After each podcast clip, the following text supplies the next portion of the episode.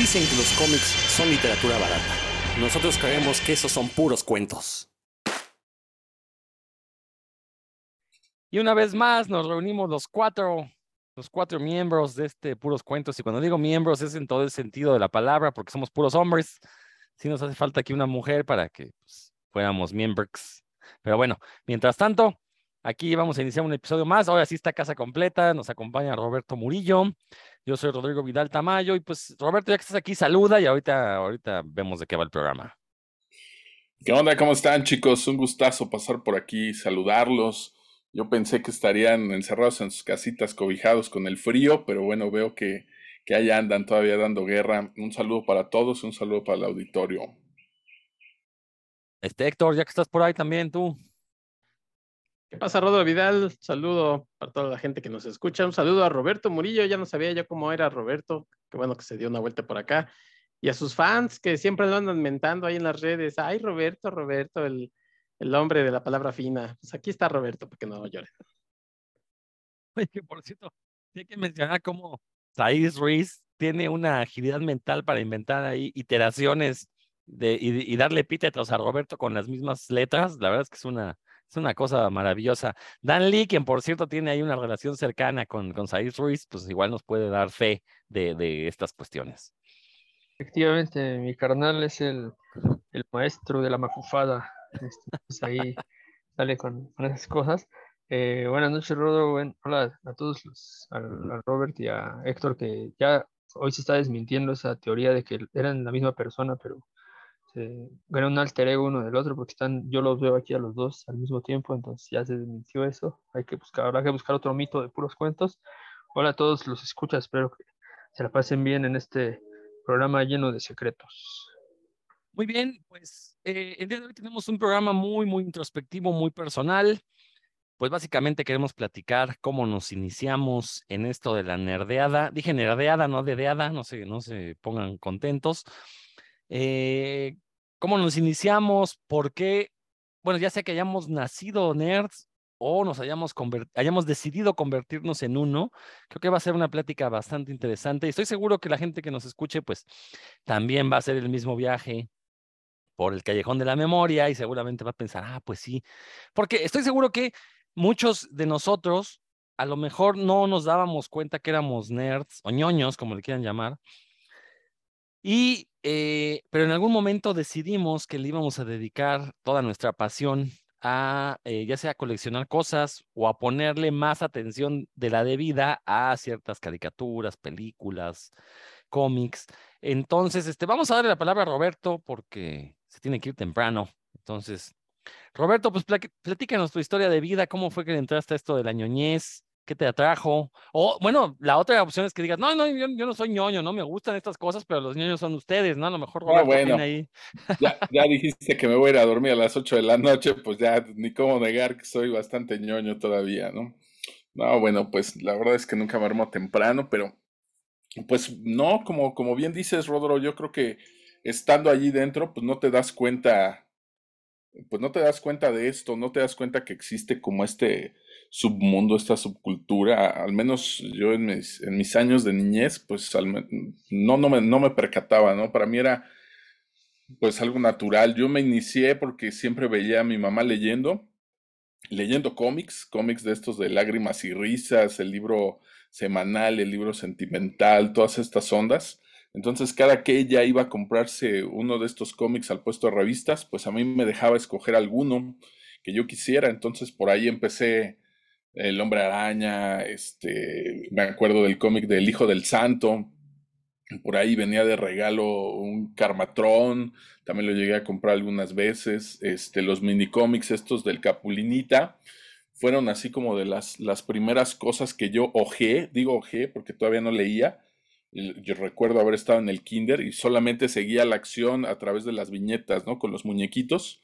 Y ya cuando empecé a leer, yo creo que el cómic fue pues una gran motivación para querer saber qué decían esos globos de texto.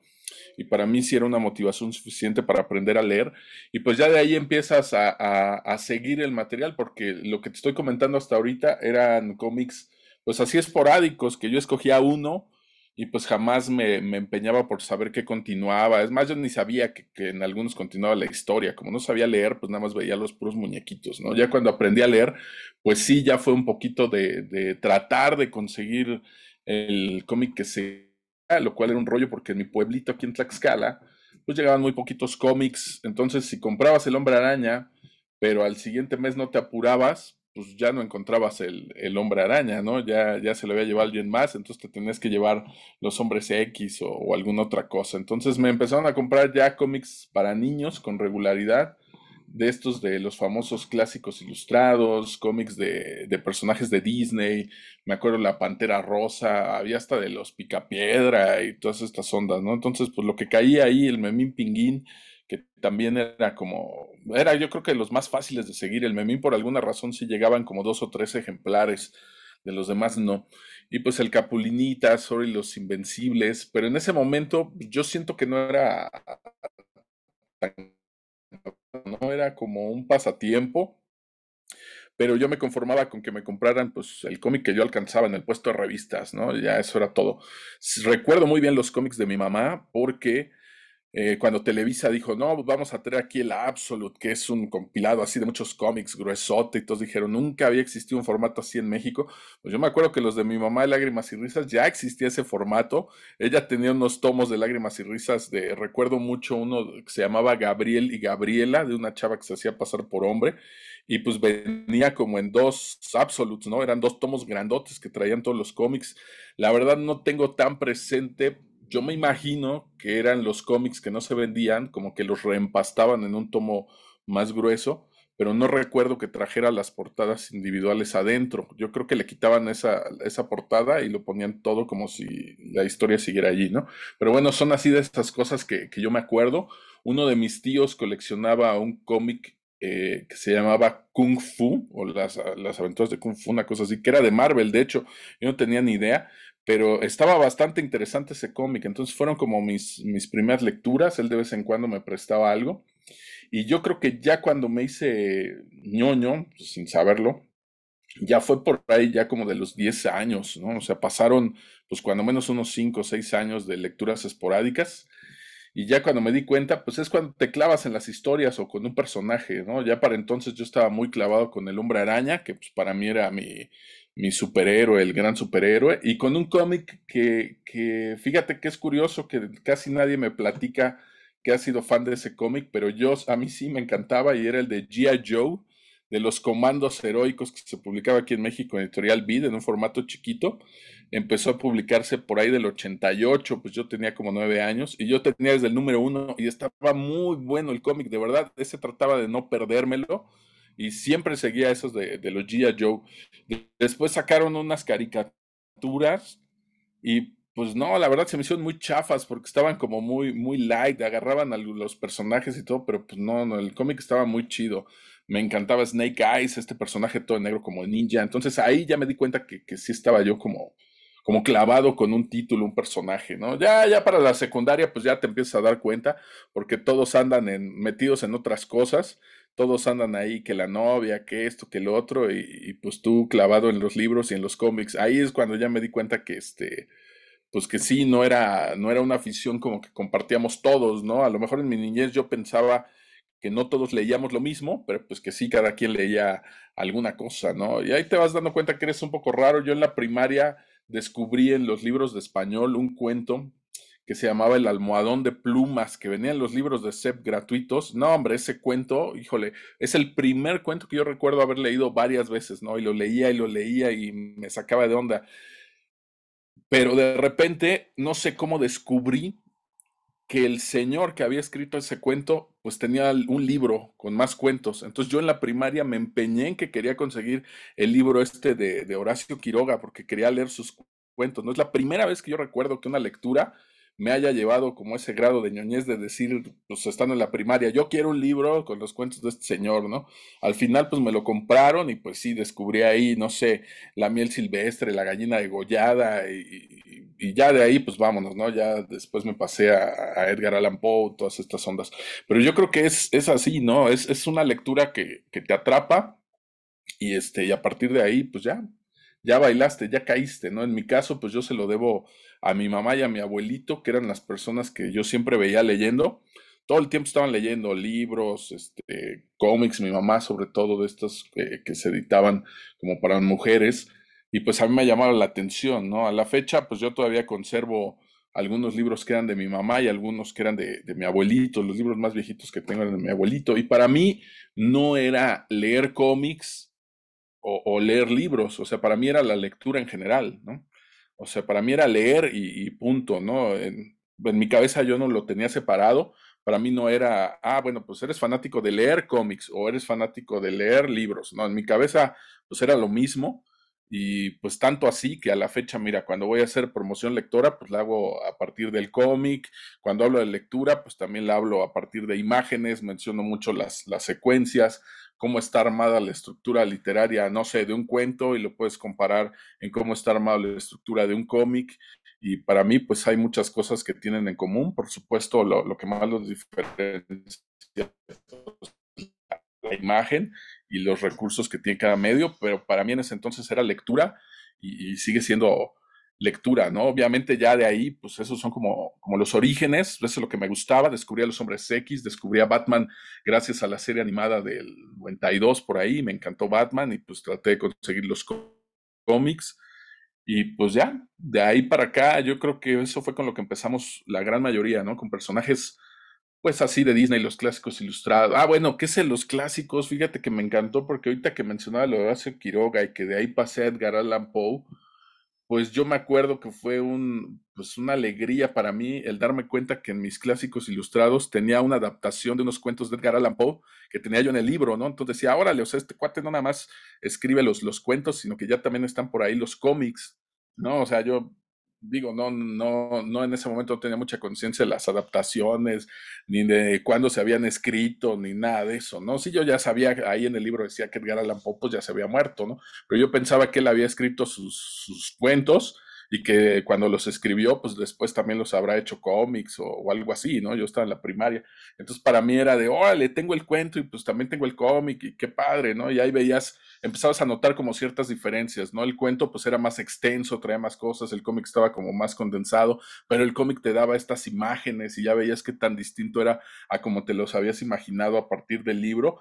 Y pues yo creo que ahí es cuando empiezas a tomar conciencia que eres ñoño, ¿no? Porque nadie más, nadie más anda divagando sobre esas, sobre esas cosas, ¿no? Ni nadie más se anda preguntando, oye, pero mi libro de Poe pues trae tantos cuentos, ¿existirán también en cómic?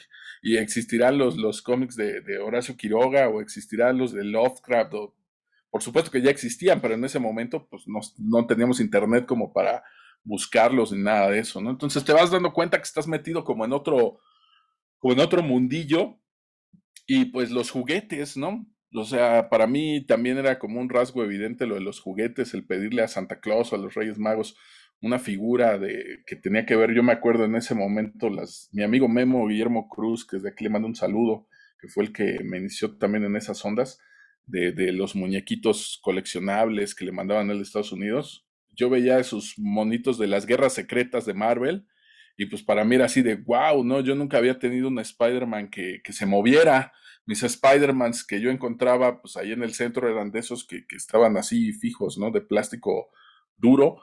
Y cuando vi un Mego, pues yo me obsesioné con ese Spider-Man de Mego que se movía y tenía la ropa de tela, el uniforme. Y pues para mí era algo maravilloso que yo jamás había visto en las tiendas, ¿no? Me obsesioné tanto que pues ya de adulto me tuve que comprar el Mego ese, ¿no? Que ya está por ahí en la, en la colección. Pero ahí es cuando te das cuenta como que no te gustan las mismas cosas que le gustaban a los demás. No voy a decir que sea extremo, ya por ahí con esto yo voy a terminar, porque sí teníamos puntos en común. Los otros niños a lo mejor no eran tan ñoños, pero sí había niños que también veían más Z o veían los Thundercats. Entonces, ese tipo de cosas, pues los podías compartir por ahí, ¿no? He-Man, ah, pues también me gusta He-Man, y tenían por ahí una, una figura de He-Man o algo así. Entonces, compartíamos algunas cosillas, pero ya cuando lo pasabas al, al ramo de, de, los cómics o la lectura o esta parte, ahí como que ya no. Incluso muchos de ellos, estas figuras de He-Man que venían con un mini cómic, había muchos que ni lo, ni lo veían, ¿no? Nada más lo y para ellos era lo mismo. Y ya hablando de, de mí en mi, en mi ñoñez, pues yo sí me daba cuenta que los mini cómics que venían ahí, la historia era muy distinta a la de las caricaturas, ¿no? Entonces veías el minicómic y decías, pues, ¿qué onda? Aquí pasó esto, pasó lo otro, y en las caricaturas nada que ver, ¿no? Entonces, pues, ¿cuál es de, de veras, no? Y como yo leía cómics, yo decía, ah, bueno, claro, ha de ser como con los cuentos, ¿no? De los cuentos de literatura, ¿no? Que, que esto es una cosa y lo de la televisión, pues nada más está condensado y ya es otra cosa, ¿no? Entonces, para mí, He-Man estaba basado en los minicómics y le hacían una serie ahí, ¿no? Cuando era todo lo contrario, el, fuerte ahí era vender los juguetes, se inventan una historia y pues ya el minicómic era una cosa nada más ahí que te regalaba. Entonces ahí te, te empiezas a dar cuenta que sí hay puntos en común con los otros chicos, con los otros niños, solamente que no eran tan clavados. O sea, ellos, si no se perdían un capítulo de, de si se perdían más bien un capítulo de Messenger o los Thundercats, pues no pasaba nada, ¿no? En cambio, tú sí estabas ahí, no, no, es que va a pasar el nuevo capítulo y esto, el otro, esas, esas caricaturas de Marvel donde salía Hulk, este, Thor, Iron Man, que nada más movían los, movían la boca y todo lo demás estaba como estático y el dibujo avanzaba como así, ¿no? O sea, no había animación, nada más como que pasaban el dibujo así de un lado a otro la página, se le movían los labios. Pues a mí también me encantaban esas caricaturas, entonces te vas dando cuenta que si estás metido como en otra onda. Esta caricatura de Mask, que no me acuerdo ahorita qué significan las siglas, realmente más, no me acuerdo ya qué significa, ya estoy muy viejo, pero estos vehículos que se transformaban como en otro vehículo con armas y todo, pues también me fascinaba esa onda, ¿no? Y yo trataba de buscar más, yo decía, es que debe haber pues algún cómic, algún libro, alguna cosa, y pues no, no existía nada de eso de, de Mask, ¿no? Entonces sí había historias como Voltron, por ejemplo, que en las caricaturas eran bastante ñoñas, pero el robot estaba muy padre, ¿no? Entonces yo quería mi, mi Voltron, eh, y pues ya te vas dando cuenta que esto de los cómics, los libros y los juguetes, te va separando un poquito de los que veíamos todos las caricaturas, porque ahí sí todos veíamos las caricaturas, pero ya pasando al lado de los cómics, los libros y los juguetes, ahí sí ya empezaba a ver como, como diferencias, ¿no? Había muchos que pedían los juguetes pues por moda, pero pues no estaban así como tan clavados, ¿no? Entonces ya, ya tomé conciencia de ser ñoño cuando en la secundaria pues yo prefería hablar como de, de que si habían leído La muerte de Fénix Oscura con novedades o que si ahora ya los iba a publicar Vid este tipo de cosas y pues los demás no sabían ni de qué rayos estaba yo hablando, ¿no?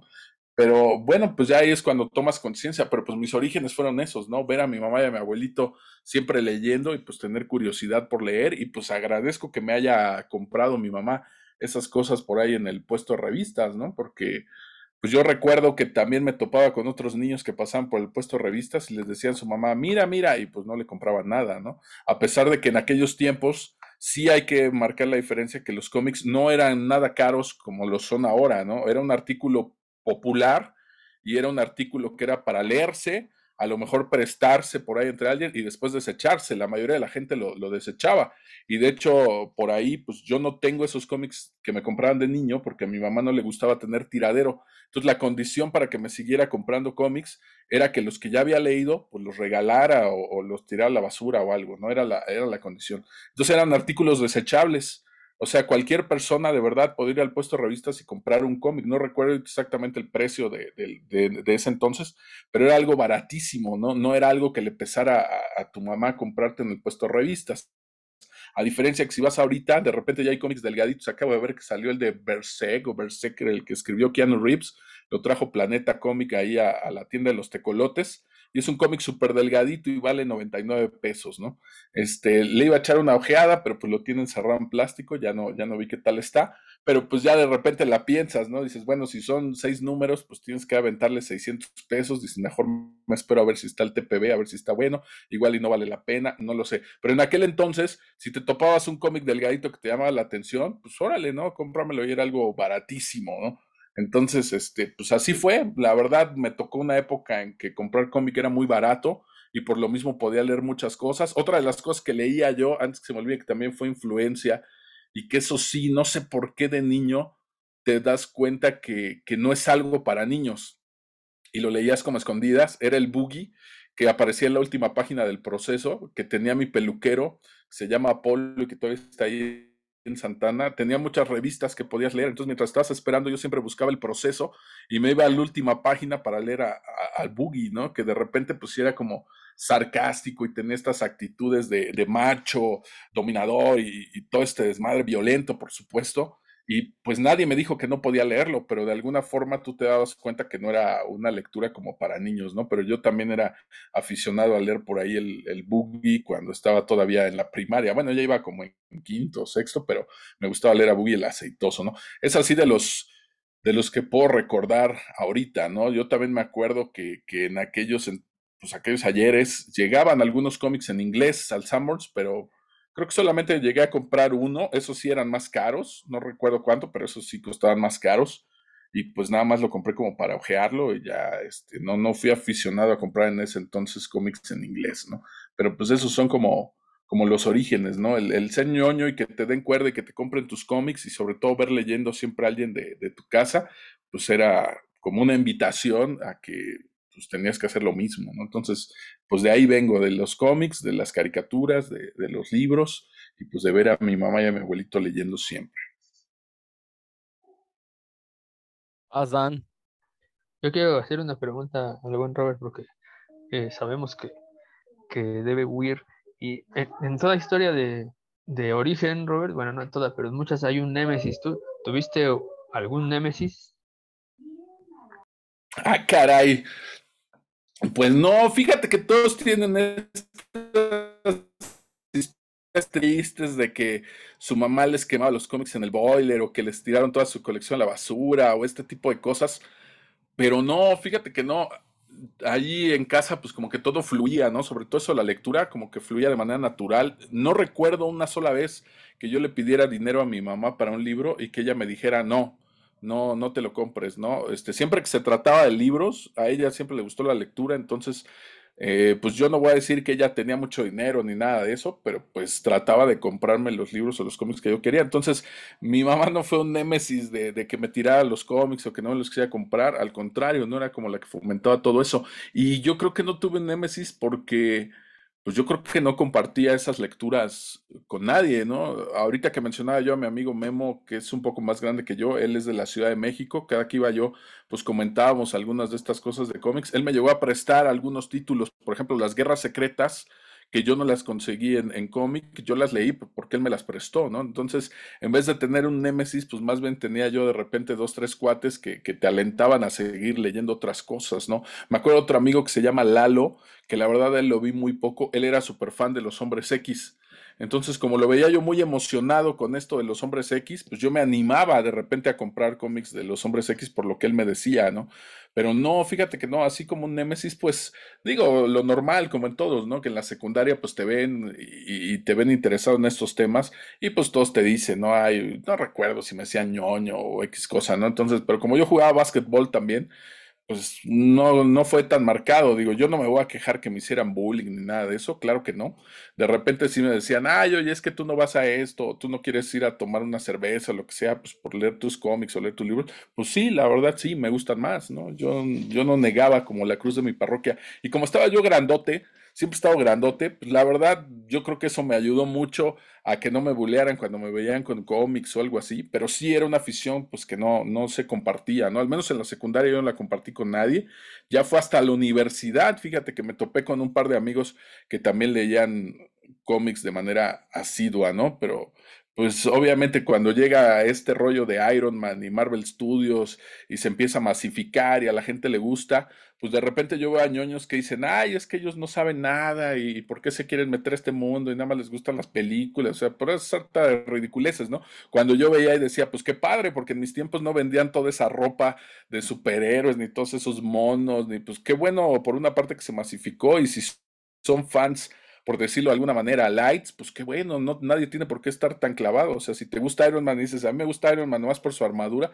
pues qué bueno, a lo mejor no sé ni cómo se llama, pero pues me late su armadura y ya me compré yo un mono, ¿no? Cada quien es libre de que le guste lo que quiera. Entonces, para mí sí fue una ventaja que esto se, se masificara y que le gustara a más gente, porque sentí que, que, justamente ese mundo que yo tuve como de niño, pues como que se abría, ¿no? Y, y no voy a decir que yo deseaba que, que eso pasara en mis tiempos, pero para mí sí es padre ver que, por ejemplo, con mi hijo, él ve un tráiler, inmediatamente me lo comparte o alguna cosa, o ya salió este mono. Entonces, para él, este mundo está como más abierto, sabe qué monos van a salir, etcétera. Cuando yo, pues no sabía ni los que existían, ¿no? Para mí eran los que vendían en la tienda y se acabó. Entonces, no, un Nemesis como tal, pues no, yo creo que no tuve mi único Nemesis ahorita, pues ya vino de adulto y pues yo creo que es el tiempo, ¿no? Ya el tiempo que, que no tienes para leer ni para compartir ni nada de esto, pues yo creo que ha sido mi principal Némesis, pero pues ya, ya de viejo, mi querido Dan. Pues creo que vamos a, nos vamos a dar cuenta que tenemos varios puntos en común, los aquí presentes. Eh, yo nada más quiero adelantar, espero que nadie se vaya a sentir ofendido, que quizás yo sí se vaya a ser un poquito, eh, decir, pues no agresivo ni duro, pero yo sí me voy a meter en cuestiones psicológicas, a ver si no me agarran algadas ahí, este, Héctor, que ya sabemos que su formación profesional, pues, eh, digo, él, vive de la contaduría, pero en realidad pues estudió psicología, ¿no? Pero bueno, ahorita, pues a ver, este Héctor, éntrale pues, cuéntanos tu origen secreto. ¿Cuál contaduría? Rodrigo Vidal, luego así se hacen los chismes, no se crean, no, no cuento ni, ni mis desgracias. Es cierto eh, lo que dices, Rodro, de que tenemos varios puntos en común y como para no eh, repetir un poco la historia de Roberto porque me siento identificado en algunos, en algunos puntos. Eh, diré que, pues sí, también a mí me tocó de chavo estar rodeado de, libros y de revistas. Mi papá y algunos familiares trabajaron en, editoriales de periódicos y de revistas. Entonces, en, la casa eh, suya, en la casa de, de la abuela paterna, siempre había revistas, siempre había también Lágrimas y Risas, Chanok, este, Familia Burrón y todas esas cosas que mi papá hacía, porque les digo, él, él, trabajaba en las prensas de, de, una editorial, entonces siempre teníamos ahí ese tipo de revistas y yo desde muy chico, o sea, pues era lo que yo leía y a lo mejor como de unos ocho años, un vecino me vendió unos 20 capulinitas y esa fue mi, mi, primera colección, pero yo no era ñoño, yo no me sentía ñoño todavía, ¿no? O sea, era mi primera colección de, de cosas que después llegué a comprar muchas más y por ahí todavía tengo, la verdad, así como unos 50 números. Eh, mi mamá me fomentaba mucho la lectura, igual que Roberto, este, por ahí alguna vez me compró un, un compilado de, varios libritos que traía El Principito, Platero y yo, que jamás leí, este, los de Horacio Quiroga, que eso sí me los aventé, me gustaban mucho, y Fábulas. Em, traía algún otro que ya ni recuerdo, seguramente tampoco leí. Y de ahí, pues, te vas haciendo como de, pues, quiero seguir leyendo cosas. En la primaria, pues, te, te hacen que leas algunas y te gustan, en la, en la secundaria igual. Y también, igual que Roberto, pues me gustaba Alan Poe, después eh, más o menos tenía como ya un gusto, ¿no? O sea, cosas como extrañas, pues era lo que yo leía, mientras veía también caricaturas. Eh, eso siempre fue lo que, de las cosas que me llenó. Y eh, en la secundaria, por ejemplo, yo no compraba cómics, pero tenía un amigo que, que sí, y por ejemplo, él de los de novedades, de los de Marvel, y me los prestaba, o nos los prestaba, nos prestaba varios, y por ejemplo, ahí me leí un montón de cosas, este, que pues, hoy son clásicas, ¿no? Lo de, lo de la Fénix Oscura, este, las guerras secretas, lo del... O sea, varias cosas que salieron ahí, yo leí sin, sin haberlas comprado. Mi primer intento como de ser ya más ñoño en, en sí me pasó con, con el Batman de David. Llegué a comprar los primeros 12 o 13 números y después me faltó el 14, compré el 15 y, dije, al diablo, porque si no está completa, pues no, no quiero nada, ¿no? O sea, entonces, eh, pasó mucho tiempo y cuando se murió Superman, eh, yo empecé a comprar, pues obviamente, esos formatos de vid y ya, ya estaba pues en la prepa, o ya estaba en el CCH y de pronto te das cuenta que ya tienes, sobre todo esos especiales de vid, se acordarán, pues eran tomitos, yo los guardaba en una caja de zapatos. De pronto ya no, te, ya no me cabían los de la muerte de Superman y los de Batman, ya no me cabían en una caja de zapatos. Entonces tenía dos cajas de zapatos. Después te das cuenta de que ya no tienes dos cajas de zapatos, sino que necesitas una caja de archivo, ¿no? De esas de, de cartón que venden pues ahora en, estas tiendas este, de, papelería y ya la llenaste. Entonces, pues eso ya va diciéndote algo, ¿no? Ya como que ya está, abres la caja y tienes un montón de cosas. Y me acuerdo que muy al principio pues las anotaban porque pues, era mi, era mi este, catálogo ahí de cosas, ¿no? Mi forma de hacer mi archivo.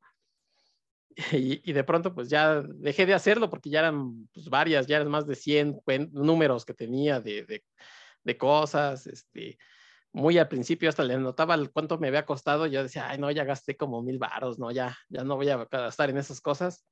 Y pues uno seguía comprando, ¿no? Porque ya ahora sí, ya es el último, ya en este número, ya ahora sí voy a dejar de comprar y pues no, se compraba uno más y después salieron los de los X-Men este, Adventures, que era de, de, Marvel directamente.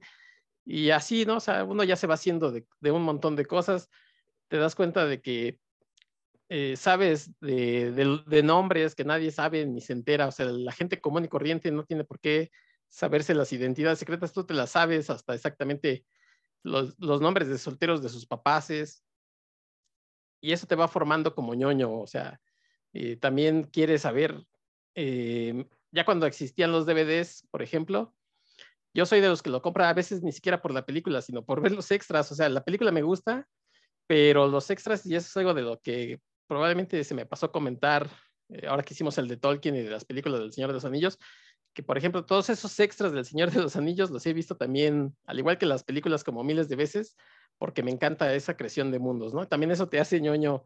A ver, yo quiero saber cómo se llama el señor que hizo eso y por qué se le ocurrió y por qué puso esa figurita que nadie nota y nadie ni siquiera sale a, a cuadro, pero la hizo, ¿no? Y ya te enteras. Y eso te va también haciendo, pues, ñoño de las cosas es cierto, eh, Rodro, que, uno puede tener una afición y hacerla pasar como que el chido y buena onda, pero sí es cierto que también hay una parte ahí como, como pues, más compleja, porque yo siempre he pensado, no, no, no siempre, pero ya de un tiempo para acá creo que, el ser niño también refleja un poco eh, de un poco como de soledad del que lo, del que lo hace porque muchas veces, eh, sobre todo al principio, cuando no lo compartes, eh, es como una parte muy privada. Entonces, eh, sobre todo si probablemente tienes amigos, muy al principio tienes amigos ahí como que les gusta, pero tú dices, no, yo me prefiero mantener como muy, muy para mí este gusto. Y también es a la mejor forma de llenar algo que no sabes, un vacío que no sabes qué es, y que lo vas llenando con, con películas, con libros, con cómics, y siempre estás diciendo, pues ya soy ñoño, pero este es la joya de mi corona y ya con eso a mejor le paro, pues, le sigues, ¿no? Aunque lo consigas, siempre hay algo que no sé qué si es un vacío o algo que, no se llena, ¿no? Y que quieres seguir comprando y dices, ahora sí, esta figura ya es la que me faltaba. Ay, pero no tengo a sus dos, a sus dos compitas, ¿no? Para que se vea chida acá la colección de esas figuras. Ya nada más compro esos dos y ahora sí. Y los compras y dices, pero son siete los de la liga, pues como tres. No, bueno, son los Avengers originales, pero pues, ¿qué tal que le agrego al Hawkeye y a la brujita y al Quicksilver? Y así te vas haciendo, ¿no? Siempre hay un pretexto para seguir comprando cosas, para seguir leyendo cosas. Yo creo que ya yo me di cuenta que era ñoño el día que les digo, yo ya había cumplido, eh, pues no sé, como unos 20 y ya no tenía dónde poner mis cosas. Ese día dije, pues ya, ¿no? Ya estoy dentro.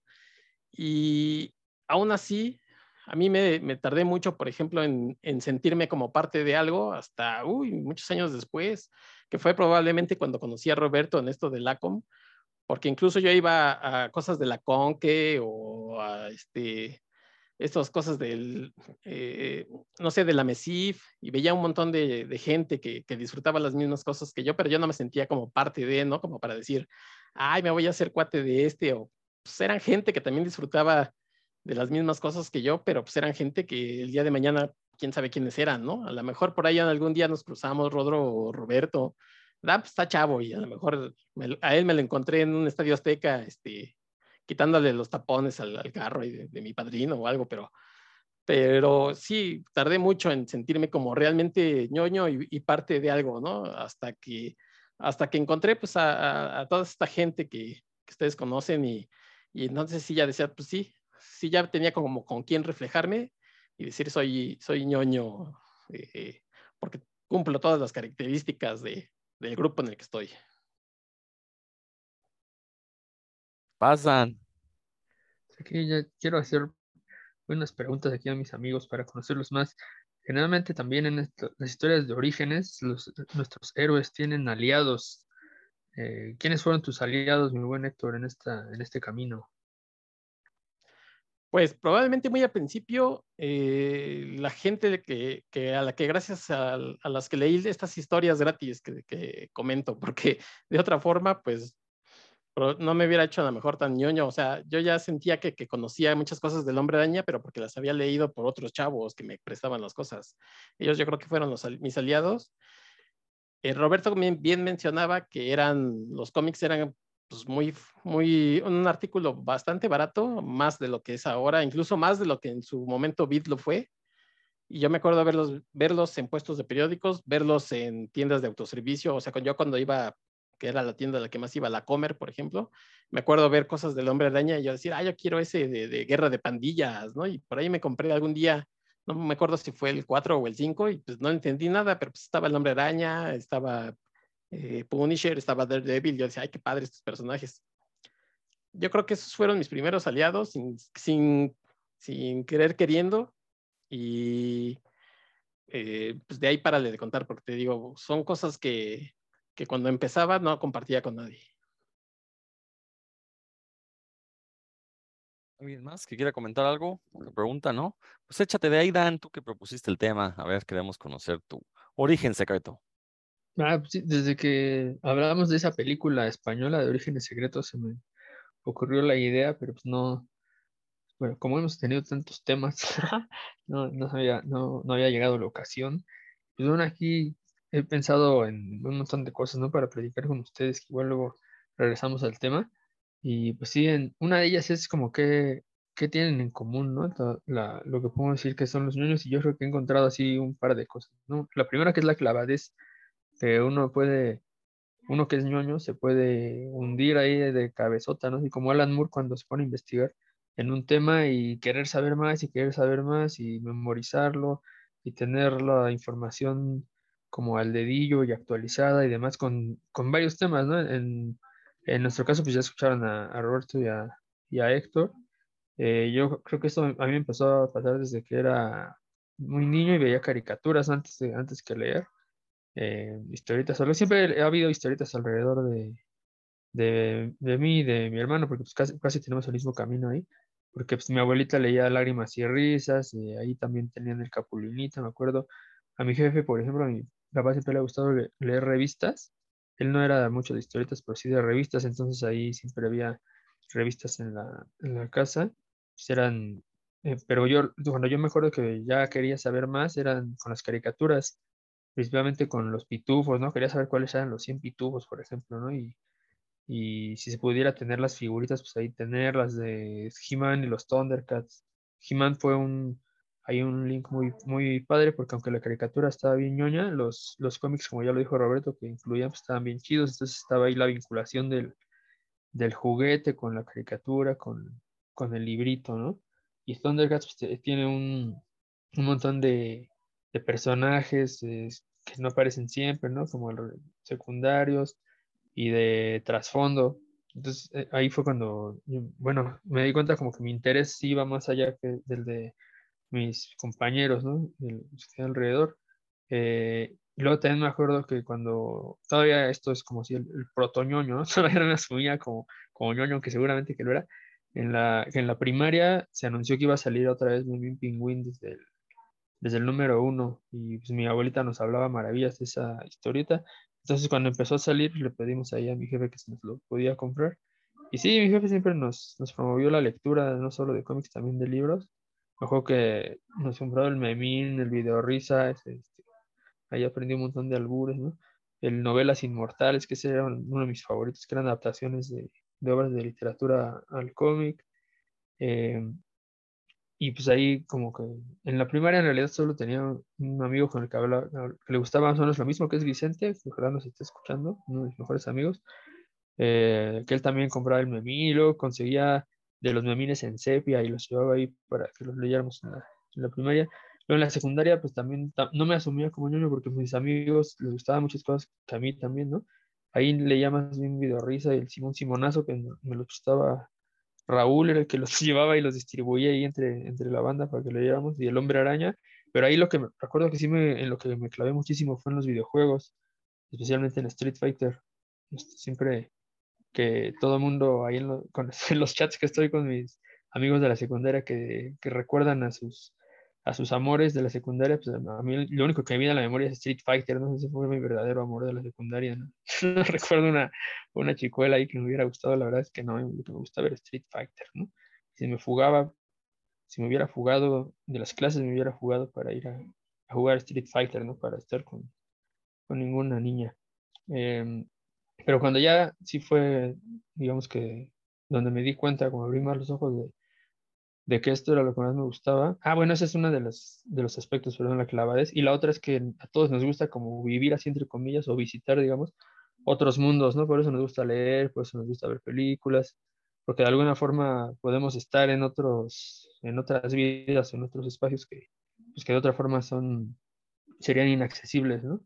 Y creo que eso a todos los que estamos en esta cosa de la, de la ñoñez, son, son características que, que compartimos. Eh, igual les comentaba, al igual que comentó Héctor, yo en la, cuando estaba en la prepa fue lo de esto de la muerte de Superman, que yo estaba muchísimo más clavado en los videojuegos, más que, que en los cómics, pero pues eso nos llamó la atención de nuevo y pues como no eran tan caros como ya se subrayó aquí, pues nos dio chance de entrarle. Pero lo que sí de plano ya puedo decir que ahora sí cambió mi percepción para siempre fue la primera vez que fui a la a una convención que en ese caso fue la Conque del 94, porque me di cuenta que prácticamente todo, de todo lo que se hablaba ahí, todo lo que se ofrecía ahí, era como hecho para mí. Este, eh, pues, también ahí me, me, di cuenta que había otros, ahora sí que otros como yo ahí mismo en la prepa, ¿no? Que a lo mejor ni los había visto, o sea, yo los había visto en la prepa, pero ya verlos en ese contexto, dije, ah, mira, este, este, este, estas personas, bueno, este sí puedo decir este porque eran puros hombres, este está, sufre del mismo mal eh, que yo y pues de hecho ahí sí me hice de, muy buenos amigos. Eh, en esas épocas pues, con quienes compartíamos la afición con mi hermano, que pues, siempre hicimos mancuerna, con Jason, Jason Martínez, que es, escucha, pues le mando un saludo al Jason, que, que fue de alguna forma también mentor, porque él, él sabía muchísimo sobre superhéroes, que principalmente de DC que yo no sabía tanto de, de eso. Pues ahí cuando teníamos dudas sobre qué saga comprar, así, él nos recomendaba y también ahí nos daba algunas orientaciones porque pues, su nivel de inglés en ese momento era más alto que el, el mío. Em, y también, ah, bueno, nos, nos, juntábamos mucho con un cuate que se llama Edgar, quién sabe qué sea de él, pero pues ahí siempre andábamos los, los cuatro visitando las tiendas de cómics, yendo hasta a las, cuando nos daban una, un flyer, un volante de alguna tienda de cómics, ahí íbamos hasta donde quedara, ¿no? Para ver qué había, qué, qué ofrecían, si tenían ofertas y bla, bla. Y pues ahí empezábamos a hacer nuestras colecciones y también me acuerdo que en ese momento, quién sabe, ahí sí no sé por qué, habrá que preguntarle a, a Saiz y a un amigo que se llama Israel, que fueron a dar ahí a hacerse amigos de Paco Jiménez de Vid y él nos invitaba a los sábados ahí a, a unas convivencias de puro ñoño este, pues que, le, quería saber más de, de cómics, ¿no? Y ahí también. Ojo, ojo, cuate, mucho ojo. No, afortunadamente a mí nunca me, nunca me pasó al cuartito, no, no sé si alguien, si alguien sí, yo no, yo no presencié nada raro, la verdad, soy honesto. Si hubiera, si lo hubiera presenciado, no tendría ningún, ningún problema en denunciarlo. Este, pero pues bueno, el, éramos muchos, yo creo que sí, sí, sí, si Paco se hubiera, hubiera decidido meterle mano a uno entre todos y nos los últimos, porque éramos muchos. Eh, y pues bueno, pero les decía que en la conque sí fue donde dije, órale, no, pues sí, quiero dedicar más tiempo a eso, como que todo me llamaba la atención para bien, tanto el cómic alternativo como el, el comercial, los juegos de cartas, los juegos de rol, que yo nunca había jugado rol, eh, las ilustraciones, y por ahí, de hecho, empezamos a explorar la ñoñez, ¿no? Porque pues ya quise seguir el anime no me gustó tanto, quise este, seguir el manga, tampoco me gustó tanto, pues ya fue como fui ahí, depurando mi gusto y, y, así fue porque ya en ese momento así, yo no me asumía como yo, sino nos decíamos comiqueros, ¿no? Así nos decían, ahí en, en la prepa había unos grupos ahí de comiqueros a los cuales yo no, jamás fui miembro oficial, pero pues me llevaba bien con, con la banda de ahí, unos, este, pero porque también lo que me gustaba muchísimo era los videojuegos, ahí sí me podía encontrar en las maquinitas saliendo de la, de la prepa, así nos echábamos unos, unos tiros ahí, eso. Pero sí me di cuenta que, que esas como aficiones te llevaban a otras parecidas y a gente parecida, ¿no? Entonces fue, fue, fuimos armando. Y ya cuando entré a la facultad, pues ya, ya me asumía así como, como un ñoño, no solo como un gran nerd de, muchas cosas, sino que también buscaba gente que ya le gustara lo mismo, ¿no? Para, para ir haciendo comunidad y pues, divertirnos ahí a lo grande. Y, sí, las convenciones fueron, en realidad eso fue lo que así para mí sí fue el parteaguas, el haber asistido a la Conque y ver todo lo que había ahí y que una cosa y todo, todo me llamaba la atención. Pues ya simplemente lo, lo asumí y a partir de ese momento pues ya me di cuenta que, que no todo era también nada más, también me he clavado con muchísimas otras cosas, ¿no? Con la lucha libre, con Lovecraft, con Tolkien, con en, su momento con el fútbol americano, ¿no? Pero pues ya se van refinando los gustos y, y ahorita afortunadamente también es como otro momento, ¿no? Para ser ñoño en el que todo, todo es de más fácil acceso. Estoy muy feliz de ser ñoño, la verdad. Sí, eh, como que el internet facilitó la tanto salir del closet ñoño como regodearse en los gustos de uno, ¿no? A ver, primero levantó la mano Héctor y después Roberto. Sí, igual preguntarle a, Dan si, si, esto de. Yo tengo un hermano, un hermano mayor, eh, que me lleva cinco años y eh, éramos, pues la verdad, muy diferentes. Cuando él ya, por ejemplo, él estaba en la prepa, yo apenas estaba saliendo de la primaria, pues ya son como mundos diferentes. Pero en tu caso, por ejemplo, el, que tu hermano también le gusten estas cosas, ¿lo hacía más sencillo o crees que, que se peleaban por las cosas o no sé cómo haya sido su dinámica entre ustedes? No, pues al, siempre, al inicio cuando éramos muy chicos, pues nos gustaban juguetes diferentes, entonces jamás fue, hubo conflicto ahí. Y luego cuando ya crecimos, pues más bien hicimos equipo, ¿no? Porque si queríamos tener, pues, por ejemplo, la revista Club Nintendo, ¿no? Que nos gustaba mucho a los dos, pues juntábamos, entre los dos juntábamos nuestro, lo que íbamos ahorrando para comprar las, la Club Nintendo, los cómics de Beat, que era pues, lo que andábamos, o luego ya cuando descubrimos que existían las tiendas de cómics en inglés, pues cómics en inglés, em, videojuegos, ¿no? Juntábamos para, para comprar o cambiar videojuegos. Eh, entonces, no, más bien siempre hicimos equipo y, y pues, seguimos haciendo equipo porque sí, cuando él me presta muchos cómics de los que leo en físico, y yo cuando le recomiendo también, ya leíste esto, ya leíste esto otro, porque pues, él no es mucho de, de lo digital, pero ahí le, le, recomiendo. Y no, seguimos este, haciendo equipo siempre que voy a, a, caer en alguna actividad ñoña, que no sea Magic, porque él no le entra al Magic, este, le, le aviso a ver si le quiere caer también y me invita a la mole. Entonces, no, sí, ha sido más bien muy, muy chido para, para nosotros hacer mancuerna en, en esto de la ñoñez. Roberto. No, yo no hago mancuerna con nadie. Pero este, no, no, mi querido Dan, pues una, una cuestión que a ser extensiva como todos, eh, para que ahí a lo mejor si no la han pensado, pues la reflexionen. Decía un maestro de literatura que infancia es destino, ¿no? Y hay cosas que te marcan tanto en la infancia que pues repercuten en ti hasta que eres adulto. En mi caso, pues yo abandoné lo que estudié en la universidad para terminar dedicándome a la fotografía.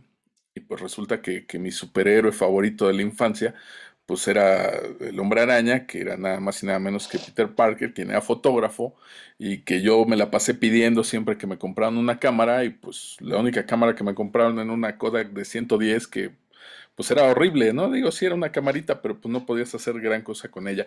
Toda la vida quise una cámara y pues bueno, ya, ya de adulto me la tuve que comprar yo sola y pues tanto influyó esto en mí que terminé haciendo fotografía este, de manera profesional y para vivir, ¿no? Aparte me dedico a hablar de cómics, de la lectura, vaya, todo eso que, influyó tanto de mí de niño, pues es a lo que ahora me dedico de, de, adulto, sin haberlo planeado así, porque yo estudié otra cosa, yo empecé a trabajar en otra cosa, hasta que me di cuenta que quería algo diferente. Entonces, esto lo hago extensivo a ustedes. En el caso de Dan, yo no sé si cuando él era niño y leía todo esto, pues a lo mejor él se inventaba sus propias historias o escribía sus propias historias, ya sea de cómic o, a manera de cuento, o a lo mejor siempre soñó con inventarse sus propios mundos y esto influyó tanto en él en la niñez, que pues terminó haciendo esto de adulto, y ahora que lo escucho, no me voy a ir al lado de los videojuegos, pero pues ya vimos que le encantaban los trancazos en Street Fighter y pues terminó también estudiando artes marciales, ¿no? Entonces, por eso hago extensiva también la pregunta ahí para Dan y para todos ustedes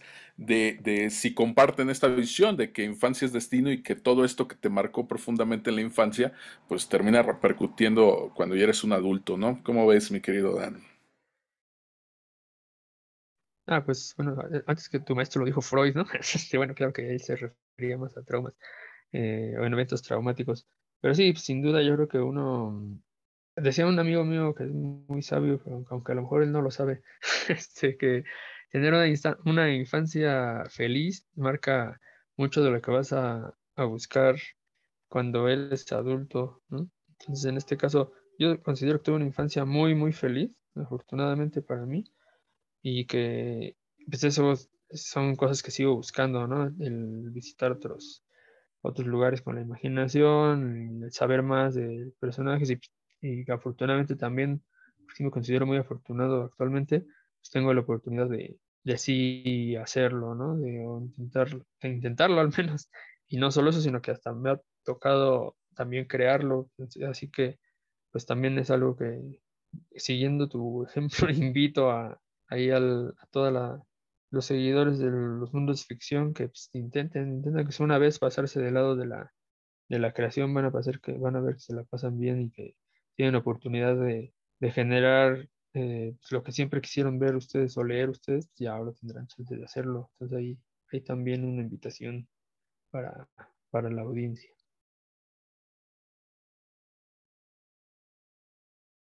Bueno, pues ahora me corresponde a mí. Decía yo que teníamos varios puntos en común, ya por ahí Dan mencionó esta cuestión de la clavadez, que sí, efectivamente, y, yo sí soy de la idea que sí tenemos, eh, y esto lo digo con todo el respeto posible, yo tengo parientes con esta condición, pero creo que todos tenemos, y, bueno, también hay estudios que demuestran que en, el sexo masculino sí existe una gran proporción de diferentes, este, eh, ¿cómo le llamaré? Grados de espectro autista. Por eso es que somos tan clavados, por eso es que somos, eh, y, existe cierto también trastorno obsesivo compulsivo, eso es la realidad de ahí que coleccionemos. Y Héctor lo dijo muy bien, ay, voy a comprar tres monitos, ¿no? Pero llega hasta el tercero, ah, no, pero oye, qué bonito está ese Deathstroke, que jamás he leído nada de Deathstroke, pero está hermoso el muñeco y aparte trae como 10 armas para intercambiar en las manos, pues me va a comprar el Deathstroke, ¿no? Y este, ahí va Rodrigo y tiene su Deathstroke, aunque nada más ha leído el Judas Contract, la única historia donde aparece Deathstroke que ha leído y no le gustó, pero bueno, este, ahorita hablaremos ya de eso más después. Este, este va a ser un programa largo, de una vez les, advierto. Eh, el otro vaso comunicante que veo nosotros cuatro y que he visto en otros colegas ñoños es precisamente el, el haber nacido en familias privilegiadas, y no me refiero al dinero, sino a familias que nos inculcaron el gusto por la lectura, de, la manera que fuera, o sea, siempre hubo material de lectura en nuestras casas, ¿no? Eh, eh, por ejemplo, es muy padre oír a Roberto decir cómo su mamá siempre le quiso comprar cómics y cuando Roberto le pedía libros o cómics, nunca se los negaron. Creo que fue mi caso también. Yo soy hijo de profesores eh, bueno, mi papá es economista, pero daba clases de economía, además de ejercer la, la economía. Mi mamá sí era maestra de tiempo completo y, mi mamá era lo mismo, o sea, nunca nos negó libros, nunca nos negó este juguetes, tal vez sí nos negó. De hecho, nunca tuve un He-Man o un J. Joe, los J. Joe porque eran este, muy violentos. He-Man, no sé por qué, ese sí es una duda gigante, que, a la fecha sigo sin responderme por qué no tuve He-Man de niños. Pero sí, este, libros, ¿no? Y bueno, aparte mi papá al ser economista, pues tenían ciertas tendencias comunistoides, entonces en mi casa pues siempre estuvieron los libros de Karl Marx. Eh, yo a los ocho años ya hacía chistes sobre Karl Marx que nadie en la escuela entendía, y yo, pues ¿por qué no lo entienden? ¿Qué no saben quién es Karl Marx? Entonces me daba mucha risa, ya ahora lo veo a, la distancia y digo, ah, pues no, es que pinche mamón era yo, ¿no? Pero bueno, este, pero sí, entonces, el, el, eh, a ver, Roberto, vas. Ah, aquí sabe que iba ahí, decir, ya se arrepintió Roberto. Bueno, el punto es que creo que nosotros cuatro, pues provenimos de esos núcleos familiares que de una u otra manera nos, nos permitieron leer. También yo conozco muchos casos que, por ejemplo, eh, muchos ñoños no tenían acceso a libros, a literatura, pero como por ahí mencionó Dan, siempre había revistas, aunque fuera el teleguía. ¿no? Eh, entonces, eso te invitaba a leer y por supuesto siempre hubo historietas, o sea, siempre había, porque las historietas fueron parte fundamental de la sociedad mexicana de los años 40 a los 80. O sea, no había una casa mexicana en la que no hubiera una historieta, de lo que fuera. Obviamente, recordemos que pues esto, esta cuestión de la alta y la baja cultura, pues definía el tipo de historietas, ¿no? Este, yo recuerdo, tenía eh, casa de, una tía, tenía hijas, pues ya adultas, cuando yo era pequeño ya eran adultas sus hijas, eh, y, su esposo, mi tío, era muy asiduo a los, eh, al libro vaquero, ese tipo de cosas. Entonces siempre llegaba a su casa, no me dejaban leerlas, pues porque eran cosas para adultos, ¿no? Pero, por ejemplo, mis primas, ya adultas, tenían fotonovelas. Esas sí llegué a ver algunas, no me agradaban mucho. Las historias básicamente eran telenovelas, pues en revistas, ¿no? No me agradaban. Eh, en, ya en mi caso directo, mis hermanos, pues eran fanáticos de, de los superhéroes. Entonces en mi casa siempre hubo Hombre Araña. Yo, eh, así es como conocí la historieta del Santo, la original, porque mis hermanos tenían algunos ejemplares que les compraron de niños. Este, el Cuervo Azul, eh, me, acuerdo que platicando mi papá, ah, bueno, mis hermanos llegaron a leer una de las tantas versiones de Memín y me la platicaban. Mi papá también decía, sí, el Memín existe desde que yo era niño, bla, bla, bla. Cuando se vuelve a publicar en los 80, mi papá fue el que dijo, ah, pues lean el Memín, ¿no? Y nos daban los, me acuerdo que costaban 100 pesos. Eh, no, no, no de estos pesos actuales, de los viejos pesos, me acuerdo que costaban 100, nos daba los, el domingo, este, los domingos, le pedíamos para el Memín y vamos, ¿no? Eh, bueno, entonces siempre, y bueno, y aparte, siempre hubo, mi mamá al ser este, maestra de español y estudió letras españolas, letras hispánicas, pues siempre hubo libros en mi casa, siempre hubo literatura. Y, y recordar que también en los años 70 los libros eran muy baratos, muy, muy baratos, incluso así como ahorita van a la comercial y juntan cupones para comprar cuchillos y refractarios, así salían promociones en los súper de juntar cupones para comprar libros todavía más baratos. Entonces mis papás tenían colecciones de libros de literatura universal eh, obtenidas de esta manera, ¿no? Entonces, eh, pues sí, este, y, de hecho hay, gente que me ha insultado por decir esto, ¿no? Eh, por decir que, que, yo siempre estuve rodeado de, de, literatura. O sea, hay gente que le ofende profundamente que ellos no hayan tenido este privilegio. Lo entiendo, pues, lo entiendo, pues ellos no, no, no, no gozaron de, de estas, eh, ¿cómo se dice? Este, pues eso, privilegios. Entonces, bueno, les decía, mis hermanos fueron los que me inculcaron el gusto por los superhéroes. Y, y bueno, además de los cómics, eh, que realmente yo no es que fuera muy comiquero, simplemente pues era el hombre araña, había una caricatura del hombre araña que afortunadamente nos tocó ver, estaban las caricaturas estas de, de Thor, de Hulk, de Namor, estas caricaturas de los años 60 que las pasaron en los años 80 acá. Eh, y obviamente pues veía uno esa caricatura, veía los cómics, ah, pues son los mismos personajes, ¿no? Encontraba ahí el vaso comunicante, pero también hubo un evento que se me hace raro que ninguno de ustedes haya mencionado, a nosotros nos tocó ya ver en cines la trilogía original de Star Wars. Quizás la primera no. De hecho, la primera yo no la vi en cine, pero El Imperio Contraataca yo sí la fui a ver al cine y es la película más antigua de la que tengo memoria y se incrustó ahí. Yo recuerdo que me acordaba de los at me acordaba de la cortada de mano, me acordaba, este, no, no, no recordaba lo del One Pie Look, hasta que ya tuvimos una videocastera beta y mi papá curiosamente compró Pirata, el Imperio Contraataca y fue así de, por fin la volví a ver después de como, bueno, en aquel entonces, pues era como tres o cuatro años después del estreno, ¿no? Pero pues para un niño, si la vi cuando tenía cinco años, pues verla cuando tienes ocho ya es, o sea, han pasado un mundo de tiempo, ¿no? Lo cierto es que eh, yo, yo me daba cuenta que había como ciertas similitudes entre los cómics, las películas tipo Star Wars. Recordar que los años 80 fue una época dorada, surge Volver al Futuro. Eh, yo fui muy fan de Kroll, esta película, eh, y, decía yo, pues es que son como del mismo estilo, ¿no? O sea, yo no sabía que existía un género llamado fantasía que englobaba todo esto. Entonces, entonces me gustaban esos cómics, me gustaban esas películas. Eh, desde niño tuve acceso a muchos cuentos, este, eh, cuentos fantásticos, obviamente, hermanos Grimm, pero también muchos cuentos rusos. Entonces, este, por ahí tenía yo, este, pues, pues conocí un poco de literatura rusa infantil, obviamente. Eh, en algunas de estas enciclopedias que mis papás compraron también venían muchos cuentos de todo el mundo, entonces ahí así fue como, conocí las mil y una noches. Entonces me, daba cuenta que sí había algo en común entre este tipo de literatura, esas películas, los cómics. Ya después supe que eso era la fantasía, pero bueno, y eso era lo que me gustaba. Y sí, yo desgraciadamente, eh, como bien, creo que fue Roberto el que lo dijo, ¿no? O sea, sí, o sea, la caricatura de moda todos la veíamos de niños, pero no todos se sabían al dedillo los datos, los personajes, ¿no? ¿Qué pasaba en cada capítulo? Eh, eh, por ejemplo, todos los niños veían Star Wars, pero no todos los niños vieron Crawl. Que esa es otra cosa, otro privilegio que tuve. Mis papás nunca me censuraron nada. Yo vi pornografía desde niño y no, lo digo este, como algo malo, porque cuando digo pornografía me refiero a las películas de Tinto Brass, que en aquel entonces era como, como pornografía de alto nivel, ¿no?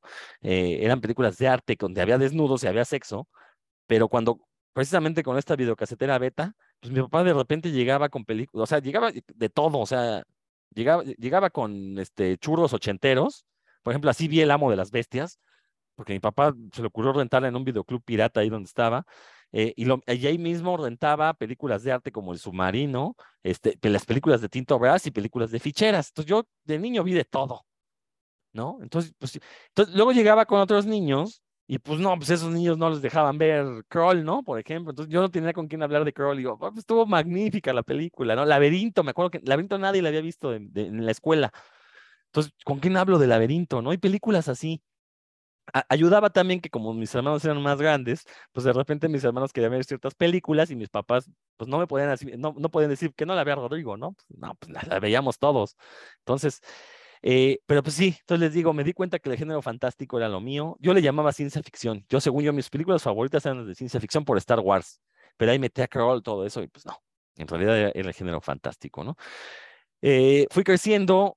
Eh, en la secundaria todavía yo leía los cómics del Hombre Araña. Recuerdo que ahí se fue cuando se publicaron las historias de McFarlane, de Venom y todo este tipo de cosas. Todavía las leía, pero creo que ahí me fui alejando y fue por, eh, pues esta idea, yo iba en escuela privada y creo que las escuelas privadas este, como privilegian esta competencia individualista, eh, pues Sí, efectivamente, yo sí fui muy buleado en la secundaria, lo digo sin pena, la verdad es que, bueno, que en realidad creo que mi, recuerdo del buleo es más exagerado de lo que realmente fue, porque después que, de que me reencontré con los compañeros de la secundaria, resulta que todos se acordaban bien de mí y, todos tenían buenos recuerdos míos, y yo digo, ah, bueno, pues, entonces a lo mejor yo fui el que exageró, ¿no? Este, pero no me buleaban por nerd, eso nunca, no, nunca fue por eso, sino fue porque yo realmente siempre he sido muy malo para pelear, me pongo muy nervioso, entonces me daban golpes, yo nunca regresé un golpe y por eso es que me buleaban. Em, y ahí como que, pues esta idea de que hay que ser maduros, la mayoría de los adolescentes ahí empiezan a beber alcohol, a fumar, yo no le entraba eso. Entonces, pues sí, yo creo que yo siempre fui el nerd, a pesar de que no era yo el que tenía las mejores calificaciones. ¿eh? Entonces, era el nerd más bien por cuestiones de que, pues, yo no le entraba al desmadre de ellos, yo no chupaba, yo no fumaba, yo todavía leía cómics, veía estas películas, de repente quería hablar de esto con alguien y en la secundaria, pues nadie, ¿no? En la secundaria me, me gusta el heavy metal y, y, me, y, creo que me gusta el heavy metal por las razones correctas, porque yo siempre he notado que muchos, o sea, en la secundaria muchos por sentirse muy malos, muy rudos, le entraban al heavy metal porque era la música prohibida. No, a mí me gustaba porque era una música rápida y me, me, me ponía de buenas. Y, a la, y, creo que la prueba de que digo que fue por las razones correctas es que a la fecha sigo siendo metalero. ¿Y qué digo metalero? Soy un erudito metalero, o sea, la verdad. Eh, y, muchos de mis compañeros que según también escuchaban a Guns N' Roses y eso, pues se quedaron en eso, en Guns N' Roses, ¿no? Y pues no, eso no es metal, ¿no? Eh, y bueno, dejé de leer cómics por esta cuestión de que pues éramos muy maduros, los cómics eran de niños, hasta la muerte de Superman, que ese es otro vaso comunicante que tenemos. La muerte de Superman nos abrió los ojos, que también ayudó que Vida empezara a sacar estos tomos grandes, porque ya, no era el, pastiche, el cuentito que se iba a la basura, lo leías y lo tirabas, ¿no? No, ya era una cosa que parecía un libro y, oye, pues esto, y aparte, me acuerdo que costó 15 nuevos pesos. Era muy barato, la verdad. Sí, e, eso, es, eso es muy cierto. Los cómics eran muy, muy baratos. Creo que cualquiera podía acceder a ellos. Eh, pero tú decías, bueno, o sea, estuvo barato, pero hoy está muy bonita la edición, ¿no? Esto va al librero. Pum, ya no era el, el cuentito de papel, que, de papel revolución, además que tirabas. Ya era una cosa que sí decías, me la voy a quedar. ¿No? O se la voy a prestar a un montón de gente porque aparte como es un libro resiste más, ¿no? Y de hecho mi edición de La muerte de Superman, la primera edición de Beat está jodida porque no sé a quién se la prestamos y me la devolvió chicharrón. Pero bueno, ahí la tengo, ¿no? Afortunadamente me la devolvieron. Entonces, bueno, y, y bueno, con, y con la muerte de Superman, yo estaba en la prepa, pero también recuerdo que, o sea, se fue un boom, pero por alguna razón mis compañeros de la prepa no le quisieron entrar a ese tipo de cosas, salvo uno o dos quizás, pero de manera casual.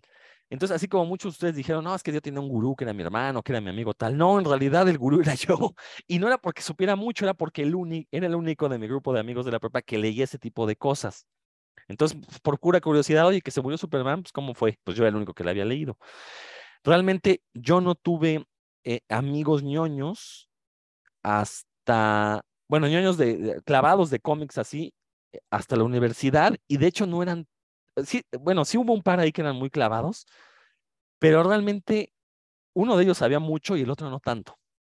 Entonces, eh, yo todavía no me asumía como ñoño hasta que entré a la universidad, porque yo entré a una carrera científica y obviamente ya conocemos los estigmas alrededor de eso, pero ahí ya lo empecé como a abrazar, a decir, ah, bueno, pues si ser ñoño es estudiar estas cosas tan padres como la biología, si es que te gusten los cómics, si es, ahí conocí a Lovecraft, si es que te gusta este tipo de literatura que pues muy poca gente conoce. Yo recuerdo que de Lovecraft lo había leído, o sea, sabía que existía desde la secundaria, pero por alguna razón nunca me había puesto a buscar los libros y yo pensé que eran muy difíciles de obtener, no los había conseguido, hasta la universidad que un amigo me dijo, pues aquí está, güey, el libro de Lovecraft, ¿no? Ya lo pude leer, por fin.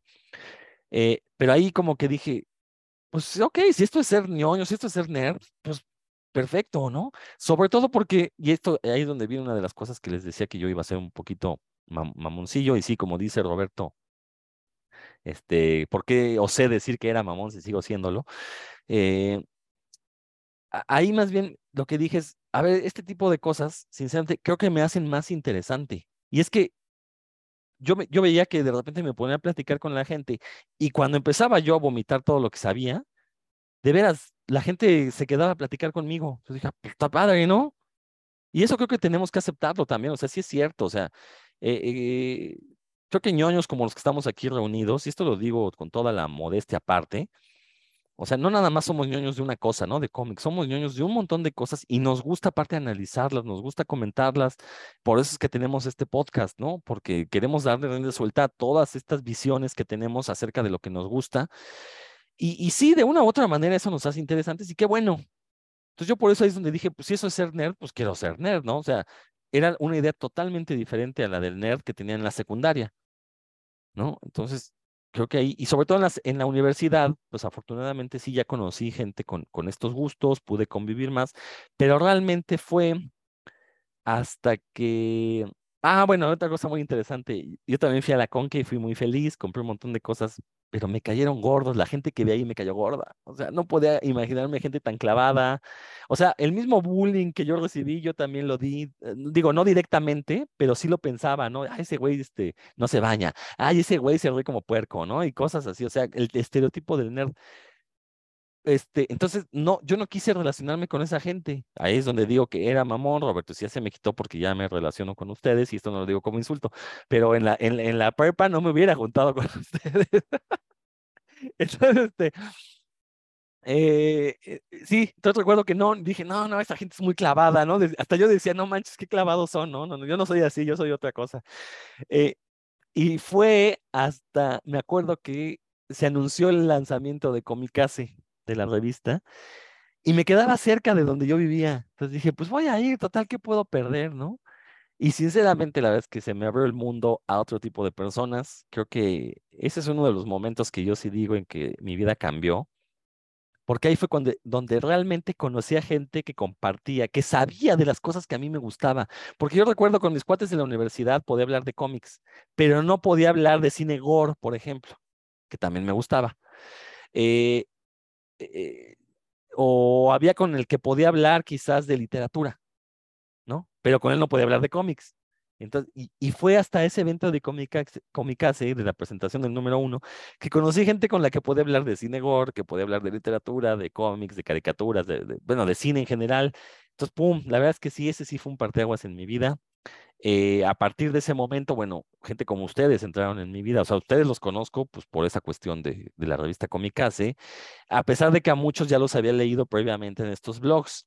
Sin embargo, no me quise, me acuerdo cuando hicieron la convocatoria de la ACOM, por alguna razón no quise ir, no sé por qué, pero dije, no, no, no, no voy a ir a esa. Ah, por, yo supongo que eran mis prejuicios por lo de la conque, ¿no? Dije, no, va a ser pueblo güey clavado.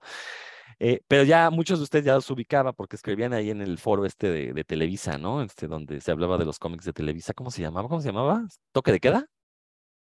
Eh, toque de queda. Em, entonces me acuerdo que ahí ya hicieron una reunión que yo no quise y ahora me arrepiento de no haber ido. La verdad es que mm, durante meses, porque después de ir a lo de Comicase dije, chale, hubiera ido desde antes y conocí a esta gente antes, ¿no? Y me di de topes, me acuerdo. Pero bueno, ya, las cosas a, su tiempo. Entonces decía yo, eh, es a partir de, de esta presentación de Comicase que y ahí es donde digo, pues sí, o sea, que también coincide con este cambio que se dio en la cultura pop y en la cultura de masas, de ya dejar de ver al nerd como esta persona retraída, introspectiva, introvertida, que si hay muchos así, hay, y hay que decirlo, y decía yo, hay diferentes grados de autismo en este, en este mundillo. Estamos los que pues somos un poquito más normales y están los que de plano sí son o sea, es muy difícil llevar una plática con ellos, ¿no? O sea, y, no digo que esté mal, simplemente lo que estoy diciendo es, pues, es, es un tema que tenemos que abordar eh, y entenderlo, ¿no? Porque eso, eso es lo que explica muchas de estas manías que llegamos a tener. Y pues, como les digo, ¿no? O sea, yo nunca me he querido quedar callado, entonces he procurado eh, expresarme de otra forma. Tuve la fortuna de escribir para, para Comicase. Antes de Comicase, no es cierto, ya me acordé cuando empecé a conocer gente, no es cierto, no fue con mi casa, miento, fue en la revista Comic Zone, que publicaba Mini Editores. Sale esta revista en pleno boom de las películas de Marvel. Y me acuerdo que tomé el valor y le escribí a la, editora, y le dije que quería escribir con ellos, y ya me, me, invitó a una de las reuniones editoriales. Esto fue como un año antes de uno o dos años antes de Comicase, y miento, ahí es donde empecé a conocer gente. Sin embargo, también había algunos quedan bastante pesadillos. Digo, si creen que yo soy mamón, es porque no conocieron a muchos de los que escribían en Comic Zone. Eh, pero bueno, después de Comic Zone vino lo de Comicase, sí, sí, pero fueron, fue un lapso ahí como de a lo más habrán sido año y medio. Miento, entonces sí es cierto, fue ahí. Y ahí es donde les digo que empezó a virar esta idea del nerd. Este, para empezar, pues una de las cosas que pasaron con el mundo es que los nerds se eh, apropiaron del mundo se dieron cuenta que lo que tenían en común muchos de los multimillonarios de principios del siglo XXI era que habían sido nerds de jóvenes y todavía lo seguían siendo, pues se habían hecho multimillonarios debido a cuestiones tecnológicas o científicas. Em, eh, entonces, el mundo empezó a ver con buenos ojos a los nerds. Eh, como bien dijo Roberto, ¿no? Es a partir de las películas de Marvel que ahorita ya podemos gozar de ropa de nuestra talla con los personajes, los personajes que tanto nos gustan. Ya hay muñecos de los personajes que tanto nos gustan. Sí, es cierto, cuando éramos niños, yo, mi sueño era un hombre araña que se pudiera mover. Esos que comentó Roberto de Secret Wars llegaron de Fayuca. Entonces, yo la verdad, yo me enteré que habían llegado ya mucho después. Eh, pero sí, mi hombre araña era uno de plástico rígido, ¿no? De estos de Plastimarks, que creo que todos lo tuvimos. Eh, o luchadores pintados como el hombre araña, ¿no? Eso era lo más cercano al muñeco del hombre araña. Y ahorita, gracias a este boom, pues podemos gozar de un montón de cosas. Ustedes no lo ven, los que nos escuchan, pero ahí en la a espaldas de Héctor, pues hay un montón de muñequitos. Hay hasta una estatua ahí de Elvis Presley, ¿no? Que, pues de niños, si uno quiere algo así, fíjense, ahí nos enseña este, una taza de, del hombre araña, es este, bueno, no sé si era una taza, pero un lugar donde estaba guardando pinceles Roberto. Eh, hay un montón de libros también sobre cualquier tema y bueno, llega el Internet y gracias al Internet eh, es que todos esos rumores que habíamos escuchado en nuestra juventud pudimos conocer esos cómics, esos libros, esas películas. Ahorita ya estamos a uno o dos clics de distancia de pues básicamente cualquier producto cultural que se nos antoje, por lo menos, si no acceder directamente a él, acceder a alguien que ya lo conoce y que nos platica de él. Entonces ya es una gran maravilla. Y bueno, pues ahorita el mundo es totalmente de los nerds. Ahorita, eh, eh, bueno, a partir de, esta, de, estas reuniones con Comic Zone y posiblemente con, con Comicas, es que ya eh, empiezo a obtener gurúes. sí hubo gurúes antes, o sea, no lo niego. Por ahí estuvo mi amigo Alberto Pozzi, que no sé si nos escucha, le mando un saludo. Él, fue también en la universidad de las primeras, él me introdujo a Sandman, entonces sí, sí, mejor gurú no tuve poder, no, no, pude tener. pero bueno, les decía, yo, yo en algún momento fui gurú, después conocí gurúes, luego me convertí en gurú de otros, y creo que eso es lo bonito de este, de este tipo de, de, de hobbies, de pasatiempos, que siempre va a haber gente deseosa de aprender, siempre va a haber gente deseosa de enseñar, y eso es lo que ha permitido que se mantenga. Por eso aléjense, yo lo dije en un programa anterior, ¿no? Si alguien llega y les dice que tal o cual película es mala porque no se parece al cómic, aléjense, esa persona no entiende no entiende el proceso creativo de, eh, ya sea de tanto de creación como de adaptación. Entonces, tengan mucho cuidado. Pues ese es mi, origen secreto. Y ahora sí, si quieren, podemos discutir eh, todos estos vasos comunicantes. Ya mencionamos algunos, estoy seguro que hay muchos más. Se nos habrán pasado. Por ahí Dan ya levantó la mano.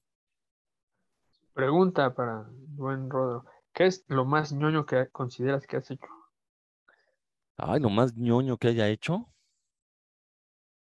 ¿Qué será? Pues sí, yo creo que los karaoke ñoños, ¿no? ¿Tú llegaste a venir alguno, no, Dan? Héctor, sí, Héctor, eh, ¿no? No, no creo que llegaste a venir. Héctor, sí, Roberto Sí. también vino a uno, creo, si mal no estoy. Pero pues eran karaoke, fíjate, eran tan ñoños que había gente que cantaba, o sea, en esos karaoke se cantaban desde musicales gringos, o sea, este, canciones de musicales hasta balada ochentera mexicana, o sea, Rocío Dúrcal, este, Dulce y cosas Sí. así. Creo que eso es lo más ñoño, ¿no, Héctor? ¿Tú dirías que estarías Sí. de acuerdo conmigo? En mi caso, no sé en el tuyo, pero en mi caso creo que esas son las cosas más ñoñas que hemos hecho, esos karaoke ñoños. Oye, yo me hubiera divertido enormemente en eso. pues, Tampoco nunca viniste, Dan, no lo puedo creer. Es que hay Pero bueno, buena- ya haremos otros, no te preocupes, ya haremos otros con nueva gente y te invitaré. Eh, Héctor, ¿qué ibas a comentar? Sí, yo, yo quería comentar, eh, yo decía que me asumí ya como ñoño cuando me junté con esta gente de, de Con Comics, que después fue Acom. y Ah, con aún, cómics, tienes razón, esa es la primera. sí. Sí, y que, sin embargo, debo de decir que, que aunque conocía gente muy valiosa, pues, repito, como Roberto, yo seguía como que sin sentirme eh, a gusto ahí con, con esta gente, eh, porque siempre fue como, un, como una cosa, repito, muy solitaria, muy, muy de mí, y como cinco años después, y les estoy hablando de que si la copacha tiene 15 años, pues más o menos son estos, estos años que les estoy hablando, cinco años después o cuatro años después me alejo un poquito de todo este, este relajo porque me caso y me desaparezco como un año y un día me los encuentro en redes sociales y me encuentro este, a gente que ahora es parte de la covacha. Y me acuerdo muy bien que un día fui a un... El otro día preguntabas, este, Rodrigo, díganme una, con una palabra qué es lo que les recuerda de mí. Y fui a una de estas eh, ahí en el, Centro este Nacional de las Artes, y te decía yo del festo, porque en un festo fue donde yo te conocí, Rodro, y me acuerdo muy bien que nos fuimos a comer una torta ahí muy cerca del Metro General Anaya. Y, y este señor que está aquí, Rodrigo Vidal, me hablaba así muy como si nos conociéramos desde hace muchos años. Y yo así de, pues, yo, ¿a quién es este? Yo, yo conocía, creo que fuimos, este, pues gente ahí de que ahora les digo, ahora está en la covacha, pero, pero estaba Rodrigo y, y me hablaba, ¿y tú qué, qué onda? Y yo así de, pero pues si yo ni lo conozco. Entonces, este, y, y para mí eso es, eso fue creo que lo, lo, más importante y esto que dices de los karaokes, porque independientemente de los gustos y de las cosas que compartimos ñoños, eh, ñoñas, eh, como que ya que me dijeras, oye, vente a mi casa y vamos, y entonces pues ahí se conoce como más a la gente más, más este, íntimamente, ¿no? Cuando conoces los gustos de la gente cantando y que cantan feo y que dices, bueno, pues yo también me voy a aventar aunque cante feo, creo que eso es lo que de alguna manera me unió más a, a, todo este grupo, ¿no? Y entonces sí, ya después yo le seguí con la ACOM y le entré a puros cuentos y la covacha y mi podcast y lo demás, pero sí fue así como cuando ya me reintegré, digamos, a toda esta vida este, más ñoña, cuando sí dije, ah, sí, ya soy ñoño, ¿no? Incluso la gente ya, mi familia y, los, y ya, no me, ya no me oculto tanto, ¿no? Ya eh, empecé a comprar playeras, ya traía yo cosas ñoñas y ya oye, a lo mejor mucha gente todavía, hay gente que luego me, me, platica cosas de las películas y yo así de, pues sí, yo di esa nota en la covacha, pero pues no les digo, ¿no? O sea, les digo, ah, qué chido, está bien. Y me dicen datos que no son, pero pues yo así de, ah, mira, está padre, ¿no? Ya más o menos ahí, dependiendo de la gente, pues le voy platicando y le voy diciendo, mira, esto es así y así. Y hay veces que digo, ay, sí, tú síguele ahí con tu rollo, pero sí, esa parte como más íntima este, que cuenta Rodro, creo que es lo que hace que, pues, que uno se involucre más con, con, con, el ser ñoño y con los ñoños en, en general. Es que yo te hablaba familiarmente porque te digo que ya te había leído. Ya sabía que eras el Chapulín Colorado, había visto tus textos ahí en los blogs. Seguramente. Dije, este es el Chapulín, ¿no? Digo, lo que sí. es que yo nunca participé activamente ni en los blogs ni, ni en estos eh, grupos, ¿no? Que surgieron eh, no, a partir y además, del toque de queda. Eh, digo, no es por hacer menos ahorita a Roberto y Adán, perdón, pero tú tuviste un tiempo en el que ya organizabas, tú ya vivías allá en el sur, pero cuando vivías en el centro, tú ya organizabas, ya tenía rato que organizabas estos karaokes, que te juntabas más con esta gente, que incluso te llegaban a meter a los, a los cómics estos que hacía Guaco y el Gacha y esos, llegabas a aparecer, yo decía, ay, es el que sale ahí, pero pues quién sabe quién será, ¿no? Entonces, eh, o sea, tú ya tenías como incluso una vida más activa ahí en ese grupo que yo, porque yo apenas me re, estaba reincorporando. Sí, eso es cierto. Uh -huh. Y bueno, Roberto, yo recuerdo que lo, nos conocimos, Roberto, en una presentación de Comicase, ¿no? Pues yo nomás me acuerdo que no parabas de hablar, precisamente, fíjate que que yo me empecé a llevar bien contigo porque yo ya traía haciendo este rollo de la lectura a través del cómic y justo uno de los temas que yo estaba trabajando era lo de ciencia y cómics.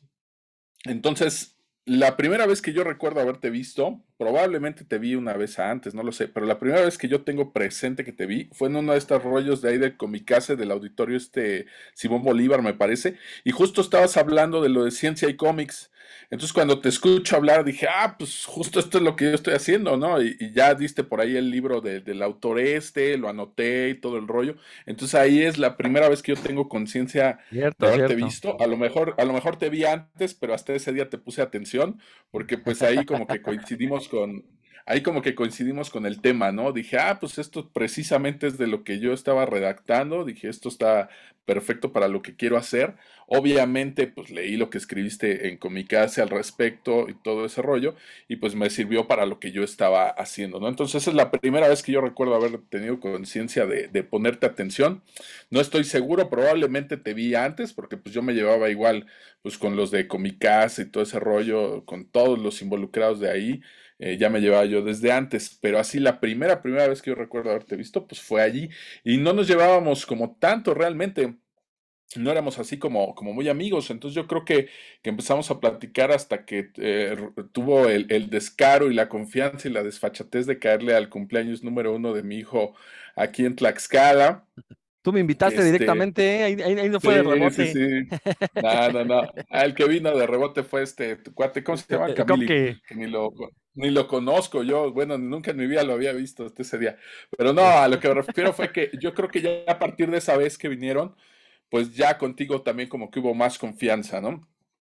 Este, pues yo me acuerdo que hice una invitación así muy general alguien me dijo, oye, ¿vas a invitar al pastel? Ah, pues órale, sí, jálense, ¿no? Sinceramente yo no pensé que, que vinieran. La verdad yo jamás me imaginé que iban a venir y pues menos que vinieran 10, ¿no? O sea, de repente cuando me avisan, no, pues sí, vamos y vamos 10, órale, dije, pues de dónde salieron estos cuates, ¿no? Entonces yo creo que de ahí pues ya hubo como, como más confianza, ¿no? Y, pues ya, a partir de ahí, pues yo creo que empezamos a platicar este, este rollo, ¿no? A, Héctor, pues obviamente lo conocí por desde, desde Comcomics, desde la Com y todo este rollo. Ya nos conocíamos desde ahí, ya habíamos coincidido en persona varias veces. A él yo ya lo conocía. Adán no, pues Adán no tenía yo el gusto hasta que me lo topé aquí en, en puros cuentos, ¿no? Adán sí no tenía yo el gusto de conocerlo pero pues también hemos coincidido fuera del programa, digo, me invitó por ahí a, la normal donde da clases, ya me tocó ir por ahí a, hablar de, cómics y todo este rollo, ¿no? Entonces, pues tengo la fortuna de que las personas con las que he coincidido y que, me han caído bien y que creo que, tenemos como cosas afines, eh, pues nos hemos visto fuera de, las redes, sí nos hemos, hemos convivido en persona y todo este rollo, ¿no? Por lo que decías hace rato, de que a lo mejor no te llevas con unas personas, bueno, yo me topé que, que este mundillo, no todo es maravilloso, ¿eh? No, no a todos los que les gustan los cómics y que dices, ay, compartimos la afición, claro que no, hay muchos ahí que, que son fans de ocasión, hay otros que llegaron pues por las películas o lo que sea, pero a mí de los que me caen más gordos son estos de que pues vamos a ver quién la tiene más grande, ¿no? Porque digo, además van a salir perdiendo pero bueno, ese no es el punto. El punto es que son de estos cuates que de repente coleccionan pero nada más por acumular, ¿no? Por decir, yo tengo todos los números y toda la colección y todos los monos y, todo esto, y, de repente cuando te preguntan, ¿y tú no tienes todo? Pues no, oye, pero ¿por qué? Pues es que no, no me interesa, ¿no? O sea, voy comprando lo que me va, lo que me va gustando, ¿no? Si a mí me encanta, no sé, este, pues comprar monos, pero pues voy comprando los que me gustan, o a lo mejor compro uno que otro que tal vez no me gusta tanto, pero que me encontré muy barato y digo, ah, pues lo voy a comprar, pero no soy un completista ni jamás he tratado de, tener la colección más grande. Y ya cuando alguien se acerca y te pregunta, ¿y cuánto dinero le has metido ahí? Como cuánto le has invertido? Pues no, no soy como que afina a esa clase de fans.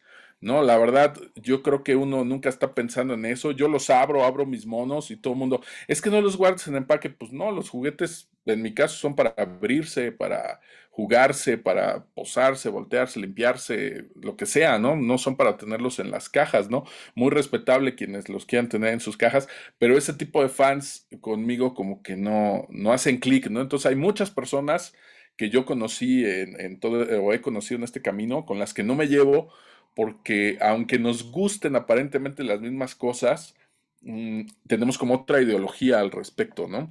Tanto de las lecturas, los cómics, los coleccionables, etcétera, ¿no? Entonces yo no estoy metido en este rollo de ni de ser completista. Aparte, desde que nació mi hijo, yo prácticamente dejé de leer superhéroes y la mayoría de los que están clavados en esto pues viven todavía en el mundo de los superhéroes, que yo no digo que esté mal, simplemente pues yo me salí un poco de ahí y no estoy atento a qué está haciendo ahorita Batman o, o qué pasó ahorita con Superman, pues no tengo idea, ¿no? Yo ya estoy leyendo otras cosas, no voy a decir que son peores o que son mejores, simplemente nuestros gustos son distintos y ya, ¿no? Y, me llevo muy bien con las personas que entienden esto y que dicen, ah, bueno, claro, tú ya estás metido en estos rollos o te gusta, no sé, Paco Roca, pues qué buena onda, este, pues no, a mí me sigue gustando Spider-Man, pues yo te voy a compartir qué está pasando ahorita con Batman y tú me cuentas qué onda, ah, pues está bien, podemos como que convivir, pero hay unos que sí se quedaron muy clavados en este rollo con los que pues definitivamente ya no me llevo, ¿no? Digo, si nos vemos, pues claro, donde nos vemos nos saludamos, pero pues hasta ahí, ¿no? Este, pues, que estés muy bien, pues órale. Entonces, no, no todo en este mundillo es por ahí maravilloso. Tuve por ahí algunos, este, pues voy a decir, eh, puntos de vista encontrados con personas de, de la com, la com comics o lo que sea a lo largo de todo esto. Y pues no, prefiero yo pintar la, línea y cada quien por su lado, ¿no? Entonces, no, tampoco todo es súper maravilloso en este, en este mundo de, la afición y de los cómics. Debería ser así, pues sí, la, verdad es que la gran mayoría, la gran mayoría son muy buenas personas. Ahí sí no, no puedo generalizar y puedo decir que todos son malas. No, no, no, al contrario, la gran mayoría son muy buenas personas, pero pues no, prefieres pintar como, como tu raya con otros, ¿no? Está metiendo este, un teléfono de hace 50 años. Pero bueno, este, no, tiene razón Roberto en esto que menciona. Eh, lo decía yo, ¿no? O sea, creo que lo padre de, esta, de estas aficiones es querer aprender, pero también querer compartir lo poco o mucho que sepas. Y sí, cierto, tiene razón Roberto. A mí la gente que más gorda me cae son esos que, que se ponen en el plan de, eh, no, no, no, si tú no tienes la colección completa, si no te sabes al dedillo lo que pasa en cada panel, de cada página, de cada número del personaje, entonces no sabes, ¿no? Eh, o como ahora está tan de moda, ¿no? Todas estas personas que no logran comprender que los tiempos han cambiado, que ya, eh, y, que tampoco logran comprender que hay gente de distinto color de piel o que tiene gustos diferentes, gustos este, amorosos diferentes, y se la pasan negando que, existan este tipo de personajes en los cómics, ¿no? E, eso también me parece muy, muy grave. Afortunadamente creo que ya son los menos.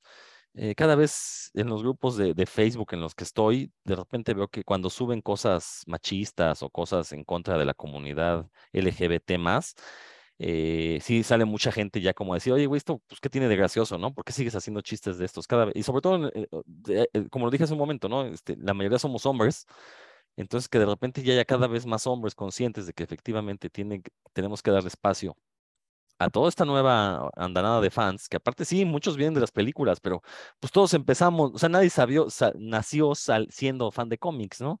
Empezamos de una u otra forma, en algún momento se empieza, no importa la edad, no importa este, con qué haya sido, eh, habrá quien habrá empezado con Crepúsculo, y de ahí se brincó luego El Señor de los Anillos, y ahora ya es súper ñoño, pues no, o sea, dice, vale, qué bueno, ¿no? Este, eh, es como en el heavy metal, ¿no? Yo, yo empecé oyendo glam metal, y no me avergüenzo, y de ahí ya ahora, como dije hace un momento, soy un erudito del heavy metal. ¿eh? Este, lo digo sin, con toda la, la, con, con, con, la menor cantidad de modestia posible que puedo tener, con toda la arrogancia. Lo, lo, digo. Lo constata su póster de moderato que tiene allá atrás. no me avergüenza, no me avergüenza escuchar a moderato, el detector de metal, o sea, ahí lo dice claramente, detector de metal. Entonces, ¿qué? A ver, ¿qué?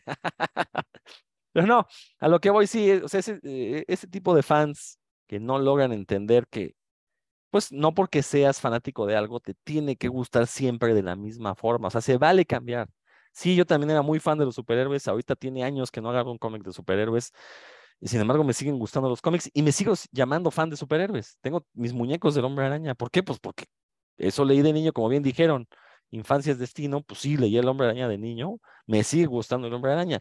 Que sus historias actuales no me aporten nada porque o son regurgitaciones de las historias que leí de niño o francamente sean aburridas, bueno, eso es otra cosa. Pero en el momento en el que vuelva a ver historias relevantes del hombre araña, voy a ser el primero en ir a leerlas. Pero bueno, eso ya no depende de mí, ya dependerá de alguien más, ¿no? Este, Héctor, ¿algo que quieras comentar? Ya para ir cerrando. Sí, mira, esto que comentas de, esta gente que, pues que nos ha tocado conocer. Yo, por ejemplo, a mí yo no soporto a la gente fundamentalista, ¿no? De que dice tiene que ser exactamente el, el personaje, así dices, oye, no. Fundamentalista, por favor. Fundamentalista, una cosa sí. Y, y, además yo los divido como entre el que cree que, que no puede ser de otra forma más que como lo conoció en una viñeta y el otro que te dice, es que si no has leído tal cosa, pues entonces no eres fan, ¿no? Entonces, ah, bueno, pues está bien, pues no lo soy. O sea, si Roberto me, me ve de, de, con malos ojos porque nunca he leído Sadman, pues perdóname, Roberto, pero este, algún día lo voy a leer completo, en serio.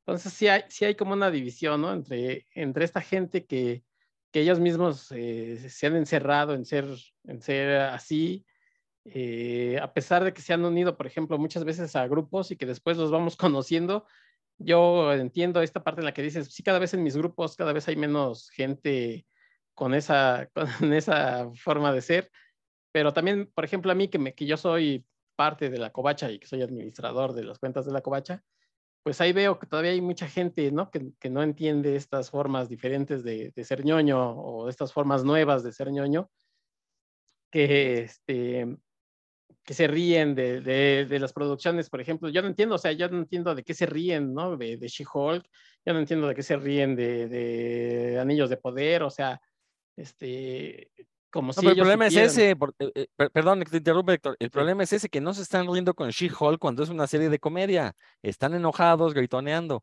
eh, que no están disfrutando una serie como Anillos del Poder, que está magníficamente, que no he visto el último capítulo, no me digan nada, este, o sea, ese es el problema, que ojalá se estuvieran sí. riendo, pero no, sí, pero... Está, están gritando, están atacando, sin haberlos visto además, perdón, perdón, perdón. Sí, bueno, yo lo que me refiero es que en, lo, en, las formas de reaccionar, ¿no? De, de, estas redes sociales, sobre todo en Facebook. O sea, tú ves gente que se ríe cuando dicen el, el, episodio de hoy estuvo muy padre y ponen que les divierte, pero como dices tú, les divierte como si dijeran, ay, ¿cómo va a estar padre algo de, de protagonizado por una mujer, ¿no? Entonces, oye, eres idiota, eres estúpido o qué. Eh, entonces, a mí sí me toca vivir toda mucha esta parte de ver comentarios todavía este, misóginos, racistas, eh, que, que, eh, que, ya no tienen como tanto cabida y sentido ahora, ¿no? Este, por acá Roberto va a decir algunas últimas palabras, me parece. Rayos, yo nada más estaba despidiendo, chicos. Lo lamento, una disculpa a todo nuestro auditorio. Me tengo que retirar por ahí. No estoy, no estoy en, en mi estudio. Mi sobrina me está prestando su, su guarida de Spider-Man para transmitir desde aquí. Entonces me tengo que retirar en este momento. Muchas gracias eh, por, por, escucharnos. Eh, muchas gracias aquí a mis compañeros por compartir sus orígenes. Ojalá algún día podamos estar platicando de esto con, con, una, con un buen vaso de, de leche con chocolate o, o cualquier cosa que, que, se tomen y podamos seguir debrayando por ahí. Por lo pronto, pues yo los abandono un ratito y nos escuchamos por ahí en la próxima. Un abrazo sí, a todos. Cuídese. Va, va, va. Héctor, eh, ¿terminas o qué le dan? No, ya eh, creo que sería ah, todo lo que quiere decir, que de esta gente que, como dices, fundamentalista, que, que no entiende que ya hay una forma nueva de ser ñoño, pero creo que eso después hablaremos eh, en otro episodio de, de, estas nuevas formas. Exacto. Dan, ahora sí. E, eso de lo que se andan ustedes quejando se reduce a una cosa que dijo Rodo hace algunos años y que a mí me pareció lo más sabio, ¿no? Que dijo, a un grupo de caballos se le llama recua, ¿no? A un grupo de aves se le llama parvada a un grupo de ñoños debería llamarse necedad.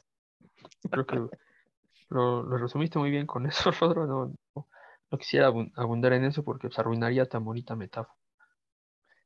Y bueno, como bien dijo Héctor, pues yo creo que en el siguiente programa vamos a abordar esta cuestión de, de la ñoñez, qué es ser ñoño. O sea, nosotros ya dijimos cómo nos hicimos y en qué momento nos identificamos con eso. Eh, pero bueno, hay que recordar que esta palabra nerd se le ha aplicado a un montón de, gustos, de formas de vida, porque hay nerds de ciencia, nerds de literatura, nerds de música, nerds de cómics, nerd, y bueno, hay algunos que son nerds de muchas cosas, ¿no? Ya lo platicaremos en el siguiente programa mejor, porque ahorita ya llevamos, pues, poco más de hora y media, entonces creo que es buen momento para despedirnos. Ahora sí, este, Héctor, pues, un sentido adiós, por favor.